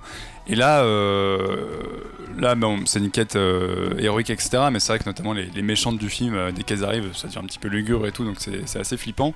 Mais ils ont, ils ont ce don, je trouve, de, faire des films qui, en fin de compte, au-delà de la technique, au-delà de- du, genre de base, euh, s'adresse à tout le monde parce que vraiment, ce que le film raconte sur la famille, notamment, etc., ça touche tout le monde en fait. Et je trouve que c'est là où ils sont hyper forts, c'est qu'ils font des films pour. Ils, ils, se ré- ils se réduisent pas à dire on va faire des films juste pour les gosses ou juste Ça pour ça une plus touché que Victoria. Ouais, le portrait de femme, c'était vraiment pas. Mais il y a un, très- il y a un, alors, il y a un portrait de femme dans Kubo qui défonce ouais. celui de Victoria en l'occurrence. euh. Ou dans Star Trek. Euh, ouais, aussi, ouais. non, mais alors, vraiment, c'est un des meilleurs films qu'on a vu cette année, Kubo. c'est- Oui, oui, Allez-y, je euh, J'insiste foncez. Je pense Si- vraiment si que vous ce sera pas dans- dans vraiment mon top beaucoup 3, au cinéma euh, et que vous nous écoutez limite par hasard, allez, allez voir celui-là. quoi. S'il y en a un, seul à euh, voir et à soutenir ouais. un peu, c'est Kubo qu'il faut aller voir. 5 étoiles, quoi. 5 sur 5. Ah ouais, Ouais, ouais, c'est c'est chef-d'œuvre. Pour moi, c'est le meilleur film de, c'est le meilleur film des studios Laika. euh, c'est un, c'est un des meilleurs films de l'année. euh, c'est chef-d'œuvre. Le mot est lâché. Voilà. Bim Bim, drop J'ose. the, drop the mic. Euh, Puisqu'on parle de chef-d'œuvre, passons Aïe. On a peur de ces transitions maintenant. ça. Oh là c'est là clair. là. les transitions de 10h30 du matin, c'est sympa. Euh, non, on va, on, on arrive un peu sur la fin de l'émission. On va quand même aborder un sujet série télé. Parce qu'on- il y a des- il y a une Oh. rentrée. Euh, une rentrée assez chargée, mais finalement, il Oui. n'y a pas beaucoup, beaucoup de grands hits pour l'instant. Il Ça va arriver. beaucoup de pilotes qui vont sortir aussi début octobre, donc on a Il encore un peu de temps. On en parlera le prochain podcast, mais il y a pas mal de trucs quand même à la rentrée. euh, Ouais, et pour avoir entendu euh, quelques avis sur ce qui arrive, a priori, il y a du très lourd. Sur, Voilà, sur mais, sur le Fincher dis-nous, C'est quoi non, j'ai entendu, je connais, j'ai entendu, j'ai eu, eu vent de gens qui ont vu les premiers épisodes de Westworld de Ah oui. HBO et a priori ça défonce. Il y, a, euh, il y a Narcos qui a repris sur euh, Netflix. Oh, et très bon Narcos. en plus. Netflix a sorti aussi cet été. On, on vous avait parlé en juillet de Stranger Things, Exactement. qui était euh, la grande, euh, grand Le succès. grand hit de l'été. le grand hit de l'été et qui avait été euh, très apprécié en même temps un peu décrié par son ambition de ré- réinventer enfin de réutiliser tous les tous les codes de- nostalgiques que, que l'on connaît euh, de, de vieux films des années 80 etc Mm. et dans la foulée Netflix tranquillement sortait The Get Down euh, qui est Down. The Get Down, euh, qui est euh, donc une comédie, une comédie musicale qui se passe dans les années 70 à New York, réalisée par Baz Luhrmann. C'est le plus gros budget euh, de Netflix à ce jour, et c'est deux fois six épisodes. Il y en a six qui sont sortis cet été. A priori, on peut estimer que les six suivants euh, sont en post-prod et vont sortir en, en peut-être début 2017. Enfin, je crois que c'est pas encore euh, tout, à- fait que annoncé. l'histoire de 6 épisodes, c'est aussi euh, en fait une question de production. C'est-à-dire que Baz Luhrmann est arrivé euh, pour bosser. Je sais pas, il réalise tous les épisodes ou pas? A priori, ouais, je crois. Ouais, donc c'est pour ça. Et en fait, il, a priori, il est arrivé, il a commencé à bosser sur la série, sachant que moi, j'ai pas encore vu des épisodes ou quoi, mais a priori, il y a plein de chorés, machin, c'est quand même de la comédie musicale. Et en fait, il s'est rendu compte que, étrangement, 12 épisodes, c'était vachement long à faire et qu'il pourrait pas livrer dans les temps. Non, mais C'est surtout- pour ça qu'ils ont coupé en deux fois 6 C'est surtout que c'est une série foisonnante. Euh, Oh non, non, mais pour le coup, ouais, c'est c'est, euh, The Get Down, donc c'est en plein euh, Queens, euh, plein quartier euh, pauvre euh, de New York des années 70, euh, en- avant euh, que la ville se recrée, se reconstruise euh, et qu'il y ait des buildings partout, etc. Et euh, c'est vraiment ancré dans le, dans le milieu culturel de l'époque. D'ailleurs, dans le premier épisode, les, les gamins euh, parlent entre eux et disent Tiens, ce soir, on irait bien voir Star Wars au cinéma. Et ils font des vannes sur le titre de Star Wars, donc on est vraiment dans le réel. Et, euh, et donc c'est l'histoire de ces gamins qui sont... euh, alors il y en a une qui est chanteuse qui veut devenir la nouvelle star du disco, alors que le disco est en train de se- un peu de se terminer. On voit l'éclosion du rap et de- des arts un peu du mix. Et donc il y a des gamins qui essaient de s'acheter les premières platines pour mixer, pour apprendre à mixer, etc. Et donc c'est la rencontre entre les vieux courants musicaux, le funk, le disco, et puis tout ce qui va euh, éclore dans les années 80 après. Et, et pour eux, c'est un moyen aussi de sortir du ghetto et de sortir et de s'affirmer, de, de rentrer dans le milieu musical. Et comme c'est Baz Luhrmann, comme c'est le mec qui a fait euh, Moulin Rouge, Roméo Rouge, plus entre Juliette, Australia, Ballroom Dancing Et Gatsby le magnifique. et Gatsby le magnifique. Et voilà. Et donc c'est un monsieur qui est très axé musique, qui adore euh, mixer musique et images. Et The Get Down, c'est six épisodes où euh, il, il vraiment lui- lui-même va mélanger les scènes euh, de différents protagonistes, va mélanger les bandes son, les musiques, etc. Et donc on a six épisodes un peu dynamite avec une histoire qui marche extrêmement bien, qui est Roméo et Juliette à New York, faut pas se le cacher. Donc sur deux gamins qui, qui s'aiment fort et qui vont essayer de construire ensemble une carrière dans le milieu de la musique. Ça s'appelle pas un peu West Side Story? Ouais, il y a un truc comme ça, ouais. Qui était un remake de Roméo et Juliette. Bah Ah, oui, c'est d'ailleurs, pour ça. Tout est Et cohérent. Bon, il réinvente l'histoire et derrière il, co- il colle vraiment tout, euh, tout un, un- toute une BO hallucinante euh, avec des styles différents qui s'entrecroisent et qui, euh, qui, euh, qui rendent ça extrêmement riche. Et Sachant euh, qu'à la production, il n'y a pas Grande Master Flash? De la Grand série. Master Flash, puisque du coup l'histoire et Nas aussi, euh, puisque du coup l'histoire se base un peu sur leur propre vie, Ouais. enfin s'inspire. Je, je suppose que c'est pas non plus euh, hyper tout le temps réaliste, Euh, mais donc Grand Master Flash et Nas collaborent à ça. Et, et pour l'instant, les six, les six premiers épisodes se, se- se mangent d'une traite. Ça, Même moi qui suis pas fan de comédie musicale, pour le coup, je suis ressorti en Ah. disant Waouh pour- Du coup, par rapport à Stranger Things, euh, qu'on pouvait critiquer par sa, sa réutilisation, euh, même peut-être un peu trop poussée certaines fois, The Get Down, c'est un produit moderne qui, euh, qui, recopie pas ce qui existait avant, à part. le, fond de l'histoire peut-être c'est une histoire romantique assez basique mais sinon le résultat est, vraiment époustouflant et, et ça fait du bien Sauf pour Alexandre Loss. Et Marc Loss Ouais, ouais, aussi. on- ouais qui les deux mecs, les deux relous.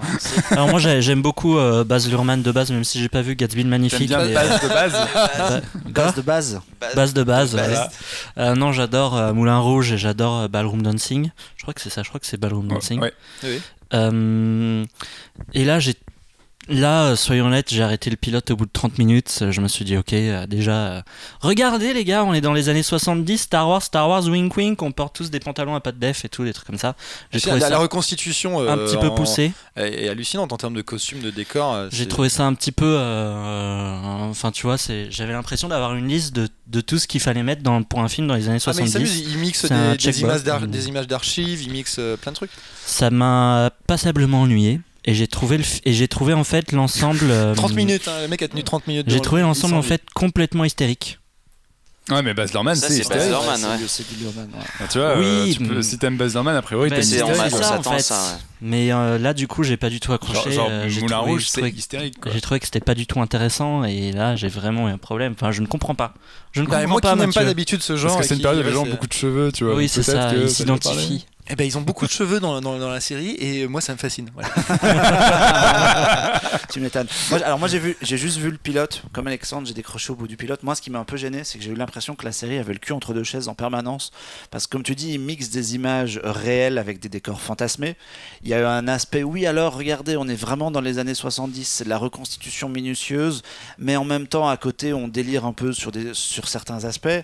Il y a toute cette notion dans le premier épisode où il y a un espèce de super-héros avec des converses rouges. Mais Ça ouais, il a dit un ninja. Ça a l'air Ça a cool. un saute de toi, en, de toi en toi et c'est un peu imagé et puis après on fait vraiment la connaissance avec ce mec là on retombe dans le réel et j'ai passé Il y, a, il y a un côté comics vachement sympa. j'ai passé des- une heure à me dire c'est à la fois un truc imagé fantasmé tout ce qu'on veut et un truc à la fois réaliste et qui arrive pas à Et choisir ça, se base, ça, ça base vachement Et- sur le, le fond social de New York de l'époque. Ouais. Tant qu'à choisir une série euh, qui parle de musique, qui parle des années 70 et compagnie, le, il, faut, il, faut, il faut abandonner tout de suite de Get Down et Baz Luhrmann et se repasser la première saison de vinyle. quoi. Oui, mais vinyle, La justement, saison- la seule saison. quand même. hein. Oui, mais ça a pas le cul entre deux chaises, vinyle. C'est fantasmé. Ouais, mais vinyle, c'est plus euh, entre guillemets classique. J'aime beaucoup ce que font euh, les messieurs de derrière Que- Vinyle. Ouais, ce que Je, pense qu'ils en sortiront d'autres, ils feront d'autres choses après Boardwalk Empire. Mais c'est des grandes séries euh, époustouflantes, c'est pareil. Le pilote de vinyle est, est assez sympa, mais euh, t'as un produit assez classique. Là, t'as as un produit avec une facture. euh, voilà, ça, ça part. euh, Plus affirmé, peut-être. ça part dans- un peu dans tous les sens, mais euh, il aborde au- aussi bien les problèmes sociaux de New York de l'époque. Moi, j'étais je suis pas un grand spécialiste de l'histoire américaine, mais tu te rends compte qu'à l'époque, New York, c'était quand même des gens qui vivaient dans des taudis euh, Ouais, ouais, bien, dans certains quartiers. Et en même temps, du coup, il- après, il va explorer. Voilà, il va dans les caves voir les, les premiers concerts, les premiers, euh, les premiers euh, battle rap, enfin, etc. Et, et, euh, et après, par-dessus, c'est c'est rococo, effectivement. Il porte des, des blousons rouge vif. Enfin, voilà. Et lui, il, met, il plaque par-dessus son, son intention visuelle qui peut-être un petit peu too much par moment, mais, mais du coup, ça permet de voir un truc. Euh, euh, on s'ennuie pas, quoi. Bah, moi, ça m'a posé un souci. Parce que tu, Moi, ça la- L'aspect social, ouais, tu ouais. n'as pas vu un c'était- seul, un- un- tu n'as vu qu'un quart d'épisode, euh, Alexandre. il est pas inintéressant l'aspect social dont tu parles, mais à, à- à côté de ça, t'as un super héros avec des converses rouges, quoi. À un moment donné, il faut choisir En- en entre l'un ou l'autre, et les, les deux, en- le mélange des deux, il fonctionne pas correctement. Mais regardez toute la saison, pour eux c'est important, c'est Ah, les, je baskets, les machins, j'ai le- pas eu le temps. le- le- le- l'apparat de, de- voilà, il y, a- il y a quelque chose d'assez euh, d'assez euh, d'assez sympa. C'est beau, C'est beau. c'est beau. Puis de toute façon, on peut dire aux gens de quand même jeter un coup d'œil et de nous en parler sur, euh, sur Voilà. le site, dans les commentaires. Et Oui, euh, parce que bon, sur- a priori, si t'as Netflix, ça coûte rien de regarder. Ça quoi. coûte rien de regarder. Et Et on c'est fera- mais- ça mérite. On fera peut-être un vrai que- bilan à la, à la fin de la saison, puisqu'en fait les deux fois six épisodes c'est censé être la première saison. D'ailleurs, ça se termine sur un gros cliffhanger ou enfin ça se termine comme si c'était en plein milieu de la saison et basta. Non, non, non, ça, se- ça, se- ça se finit sur une étape pour tous les personnages. C'est-à-dire que euh, les six épisodes. Alors, le truc un petit Ça peu. Pour, pour les gens qui regardent des séries, c'est vrai que c'est toujours un peu embêtant, mais genre le premier épisode fait une heure et demie et le, dernier, le sixième épisode fait une heure et demie. Euh, donc faut avoir effectivement un peu de temps pour se le manger. Ah oui, mais euh, non, non, les six épisodes se tiennent en eux-mêmes. C'est un peu la, la- la- la- c'est un peu le premier volet en six, ép- en six, vo- en six épisodes. Et Ok. donc, on, on attend la suite pour euh, voir si les promesses euh, pour les personnages vont se concrétiser dans, dans la suite, quoi. Euh, voilà. Mais donc du coup, si vous vous ennuyez à la rentrée, regardez un petit peu The Get Down c'est beau. et rattrapez Vinyle que moi-même je n'ai pas euh, qui est totalement sorti, terminé. euh, qui est sorti d'ailleurs euh, en En DVD, Blu-ray, et aussi avec un coffret avec carrément la BO en vinyle. Et puisqu'on parlait musique, Oh oui Dis donc, c'est formidable, quelle transition nous là-dessus, allons parler Soul. De, de, la, la soul. soul, de la soul. Euh, oui, parce qu'en plus on parle de rap. Alors accrochez-vous, euh, je vais parler rap. Ça- ça- vous pouvez euh, noter, ça sera Ça vraiment la une seule fois de l'histoire de ma vie que je parlerai de rap dans cette émission. Je suis accroché. On va parler, enfin de rap, on va parler de hip hop. On va parler de De La Soul, qui est un groupe qui est né au début des années 90, euh, un groupe américain bien évidemment, euh, et qui euh, est, à mon sens, un des plus grands groupes de rap qu'on ait jamais fait, en tout cas un des seuls que j'arrive à écouter sans aucun problème. Euh, et pourquoi on en parle? C'est parce qu'ils reviennent après euh, une- plus d'une décennie d'absence. Alors, il s'appelle à la base Kevin Mercer, David Jude, Jolicoeur, Jolicoeur, c'est beau, et Vincent Mason. Et en fait, donc, c'est des mecs qui se sont rencontrés au lycée, euh, dans un quartier, etc. Euh, L'histoire de base est un peu euh, la même que plein de groupes de rap à l'époque. Et ils ont, au début des années 90, percé en fait avec un hip-hop qui était assez différent de ce qu'on peut attendre du gangster rap, etc. Parce que leur, en fait, leur musique, évidemment, se basait sur des samples. Mais ils allaient piocher euh, dans plein d'influences différentes, ils allaient chercher dans du funk, dans de la soul, etc. Et là, pour leur nouvel album qui s'appelle Andy Anonymous Nobody, ils ont fait les choses bien. Euh, tout a commencé il y a deux ans où ils ont lancé un Kickstarter qui a été un succès monstrueux. Euh, Ils n'ont eu aucun problème à financer leur album. Et ils se sont dit, plutôt que de faire comme on faisait à l'époque et d'aller chercher des samples, ils se sont dit qu'ils allaient créer leurs samples.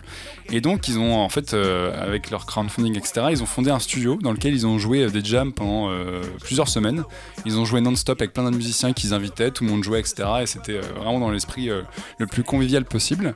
Et en fait, avec toutes ces heures d'enregistrement euh, qu'ils ont récupérées après, ils ont été repiochés dedans et en fait, ils ont créé leur sample depuis ces sessions d'enregistrement. pour créer un album qui est à l'image du groupe, qui est, qui est très éclectique, qui est très riche. Ça commence par exemple sur une intro très classique avec, avec un, un orchestre symphonique, euh, quand on voit les violons dans tous les sens et une nana euh, qui parle du pouvoir d'aimer, etc. C'est très très beau. Et après, ça passe sur du rap un peu plus classique avec notamment Snoop Dogg en featuring.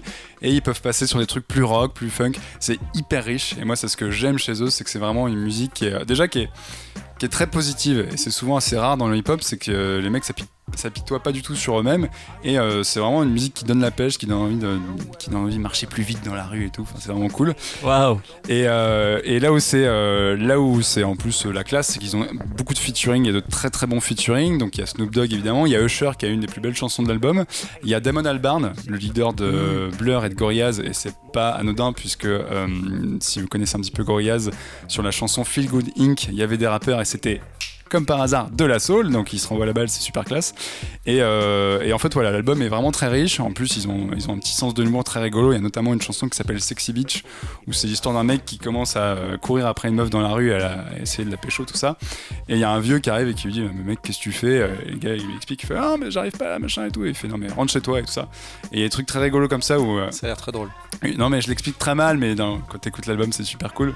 Ou une autre chanson où, euh, où ils font une espèce de fausse pub avec un type qui appelle une radio qui dit ouais j'arrive plus à écouter de la musique bien, euh, tout me déplaît. Et t'as une espèce de voix de, robot qui lui dit écoute de la soul et tout. Et enfin voilà, ils font des trucs assez rigolos. Ils, ont, tu sens qu'ils se sont vraiment fait plaisir et euh, ça se sent au niveau aussi des compos encore une fois qui sont très riches où il y a une variété d'instruments et de compositions euh, très très très très denses. Euh, donc je vous invite vraiment à écouter Andy Anonymous Nobody de De La Soul parce que c'est un des rares groupes de hip-hop que j'aime beaucoup et qui arrive à être très varié. Et je vous invite aussi à retomber dans leur discographie, notamment les deux premiers albums qui s'appelaient euh, Free Feet High and Rising et le deuxième qui s'appelait De La Soul is Dead parce que c'est de la balle. C'est beaucoup d'informations. Et maintenant, Laurent va nous donner les chiffres du box-office de la Soul. Je- Est-ce qu'on a les. On va faire un point box-office global, donc BD, qu'est-ce qui marche, qu'est-ce qui marche pas.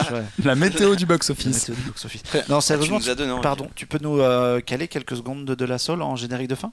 Ah bah j'en mettrai déjà en fond, mais oui, tu en auras en générique de fin. Voilà, c'était le podcast le plus court de l'histoire de la Un peu Hour. plus court que d'habitude. Parce que c'était le matin. Parce que c'est le matin, le matin c'est dur. hein. Euh, merci beaucoup, Laurent. Bah merci à vous. Ouais, merci Accompagné sur cet épisode. On rappelle qu'il écrit sur le box-office pour les nuls et qu'il fait les vidéos du Monsieur le Chiffre, Tout à fait. On mettra Et- les adresses dans les descriptions des. Comme on des fait souvent. comme on fait jamais. Ce. Mais qu'est-ce qu'on retient de ce podcast Oui, Mathieu alors Mathieu, qu'est-ce Ah, qu'on retient un- de ce Tu fais un podcast petit bilan. euh, Qu'est-ce qu'on retient? On retient qu'on a un chauve qui tue des gens. On Ah, retient, c'est beau, ça fait euh, plaisir. On retient quoi? On retient une, une nana dépressive, une avocate dépressive de 30 ans. Est-ce Mais qu'on la retient C'est un vraiment très joli portrait, il faut aller le voir. Très beau Et film. vous pouvez enchaîner euh, le même week-end en allant voir, en allant voir Kubo. Kubo et l'armure magique qui sort mercredi acheter, euh, le 21 septembre. Ravage adapté de, de Barjavel par Morvan en BD. Juste en sortant bien. du cinéma. En sortant du ciné, vous allez. Fnac, et hop. Voilà. Et vous Dans pouvez- la rue, vous écoutez de la soul sur Exactement. votre petit au, sport, quand vous courez sur votre tapis, vous pouvez écouter de la seule. Tout à fait. Hein, Mathieu? Voilà. Et en rentrant chez vous le soir, vous regardez Euh, The Get Down. The Get Down. Oh là là là là là là, merde. J'étais down, j'étais down. Eh bah écoutez, merci beaucoup de nous avoir. Et vous n'allez pas voir Baignure. Et vous n'allez pas. oui, surtout, et n'allez- ne, vous trompez pas de non. salle. C'est Cubo, pas C'est Baignure. Et, et- et n'hésitez pas à commenter euh, l'émission en nous conseillant euh, vos prochains films. Et promis, la prochaine fois, on reviendra avec de la bière. Même, même à 10h, hein, ça, ça peut. Non? Un peu tôt Ouais, quand même. Bon, allez, on va s'ouvrir une bière, donc on vous invite à faire de même. À très vite. Ciao. À bientôt. Bisous. Merci. Au revoir. Keep it straight cash. Counterfeit, keep it straight cash. Counterfeit, keep it straight cash. Crooked counterfeit, straight cash. Cash. Cash. You're a peanut with a cashew.